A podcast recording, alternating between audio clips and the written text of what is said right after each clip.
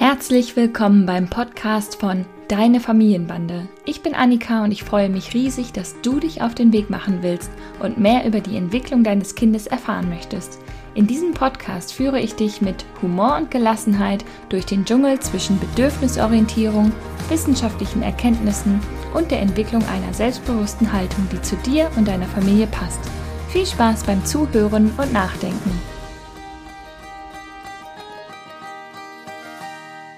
Herzlich willkommen zu einer neuen Folge im neuen Jahr 2023 des Deine Familienbande Podcasts. Ich freue mich, dass du wieder eingeschaltet hast und ich wünsche dir erstmal von Herzen alles, alles Gute für 2023. Ganz viel Gesundheit, dass ihr erreicht, was ihr euch wünscht als Familie und dass es sich alles so entwickelt, wie du dir das vorstellst. Und falls auf deinem Weg dir Herausforderungen begegnen, wünsche ich dir die Zuversicht, dass du diese auch bewältigen kannst. Ich habe eben schon mal angefangen, diese Folge aufzunehmen und dann abgebrochen, weil ja, irgendwie war es komisch. Und jetzt ist mir dann eine Situation eingefallen, die ich gerne mit dir teilen würde aus meinem Alltag mit der kleinen Seele. Das heißt, heute wird's äh, persönlich und es ist ein bisschen lustig. Ich nenne es das Frischkäsegate. Aber starten wir mal von Anfang. Denn ich möchte dir als allererstes sagen, ohne dich geht es nicht. Was hat das mit Frischkäse zu tun? Du wirst es sehen, wenn du oder hören, wenn du weiter zuhörst. Manchmal wird man ja wirklich am liebsten weglaufen, weil das Kind irgendwie echt krasse Gefühlsstürme und Systemzusammenbrüche hat. Denn den 17. Wutanfall zu begleiten kann echt eine ganz schöne Herausforderung sein, denn Emotionen zu koregulieren ist einfach wirklich, wirklich schwierig.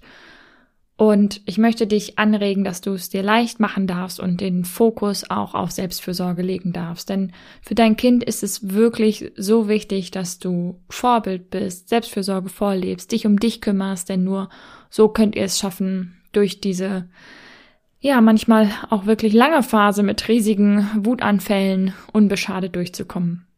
Und dazu musst du wissen, wo du herkommst, worauf du besonders gereizt reagierst und was du brauchst, um ausgeglichen zu sein. Moment mal, denkst du jetzt vielleicht, wo ich herkomme? Was hat das mit der Entwicklung meines Kindes zu tun? Ich meine natürlich nicht den Ort, sondern die biografischen Erfahrungen, die jeder Mensch im Laufe seines Lebens sammelt. Denn wir sprechen ja immer davon, Kinder müssen Impulskontrolle und Frustrationstoleranz entwickeln, damit Wutanfälle und Gefühlsstürme irgendwann mal weniger werden. Und genau diese beiden Fähigkeiten brauchen wir Erwachsene auch, um unsere Kinder entspannt zu begleiten. Und genau daran mangelt es halt manchmal auch bei uns selbst. An der erforderlichen Reife, an Impulskontrolle und an der Fähigkeit, stressige, schwierige Situationen handeln zu können. Das hängt natürlich auch immer an den sinkenden Kraftreserven damit zusammen. Denn wenn du total erschöpft bist, ist es natürlich ungemein schwieriger, deinem Kind gelassen zu begegnen. Es ist also immer eine Mischung aus unerfüllten Bedürfnissen, vielleicht unguten Erfahrungen aus unserer Kindheit und zu wenig geübten Fähigkeiten wie Impulskontrolle.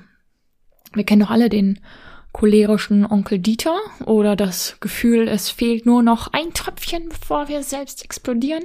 Das liegt halt an unserer Kompetenz, mit stressigen Situationen erwachsen umzugehen, an unserer Erfahrung, wie wir zum Beispiel als Kinder darin unterstützt wurden, mit schwierigen, überfordernden Situationen umzugehen und natürlich auch, wie uns als Kinder begegnet wurde. Häufig liefern dafür die oft benannten Glaubenssätze und Lebensbotschaften, die wir so aus der Kindheit mitbringen, die Gründe dafür, die übrigens nicht nur von den eigenen Eltern geprägt wurden, sondern von allen möglichen Personen, mit denen wir Erfahrung machen. Glaubenssätze und Lebensbotschaften sind nicht nur negativ, sondern können auch wirklich sehr stärkend sein. Fakt ist, dein Kind, was da vor dir sitzt, ist niemals Ursache deiner elterlichen Wut, warum du vielleicht ausflippst, sondern höchstens ein Auslöser.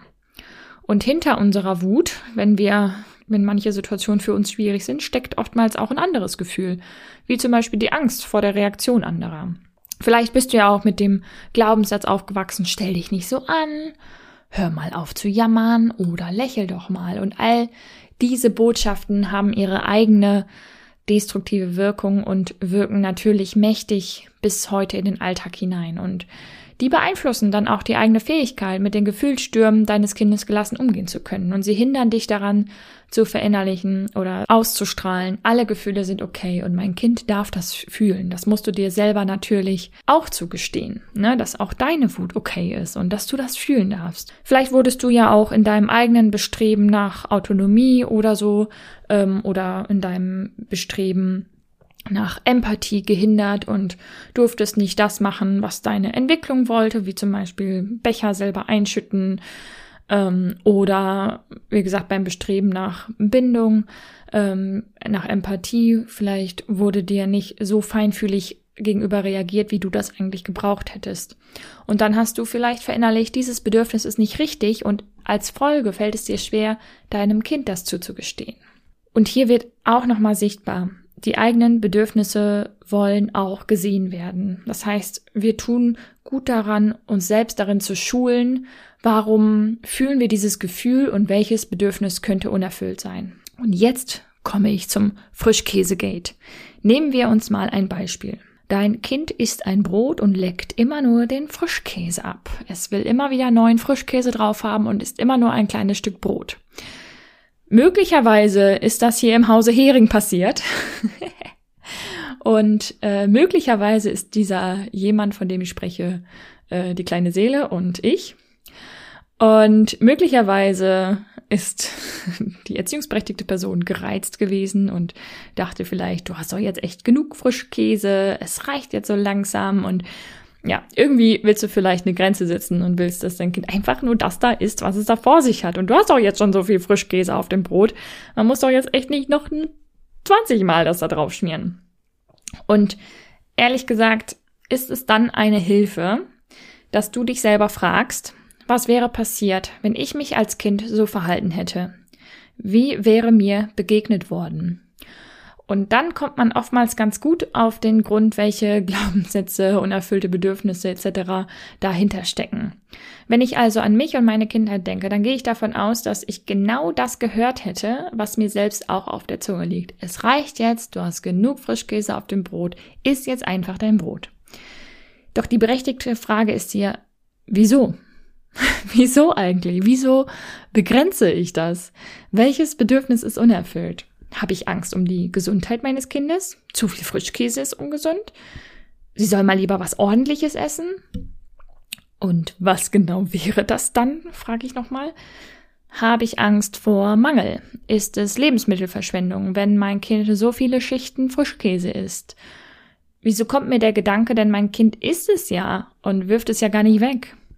Also was genau habe ich da verinnerlicht, wie etwas zu sein hat? Ich finde dieses Beispiel wirklich unheimlich spannend, weil man es so gut nach den unerfüllten Bedürfnissen und verinnerlichten Glaubenssätzen aufdröseln kann. Denn ganz rational betrachtet ist sowohl die Angst um Gesundheit unbegründet, als auch die Sorge um Verschwendung, denn sie isst trotzdem die drei Scheiben Brot, halt mit 20 Schichten Frischkäse und wir haben genug, um mehr Frischkäse zu kaufen. Das ist möglich. Das heißt, unbegründet. Um diese Situation also nicht irrational stressiger werden zu lassen, als sie sein könnte, kann ich mich also selbst reflektieren, mich ernsthaft fragen, wieso ich so gereizt reagiere und mir selbst Empathie dafür geben. Es ist okay, dass du das fühlst.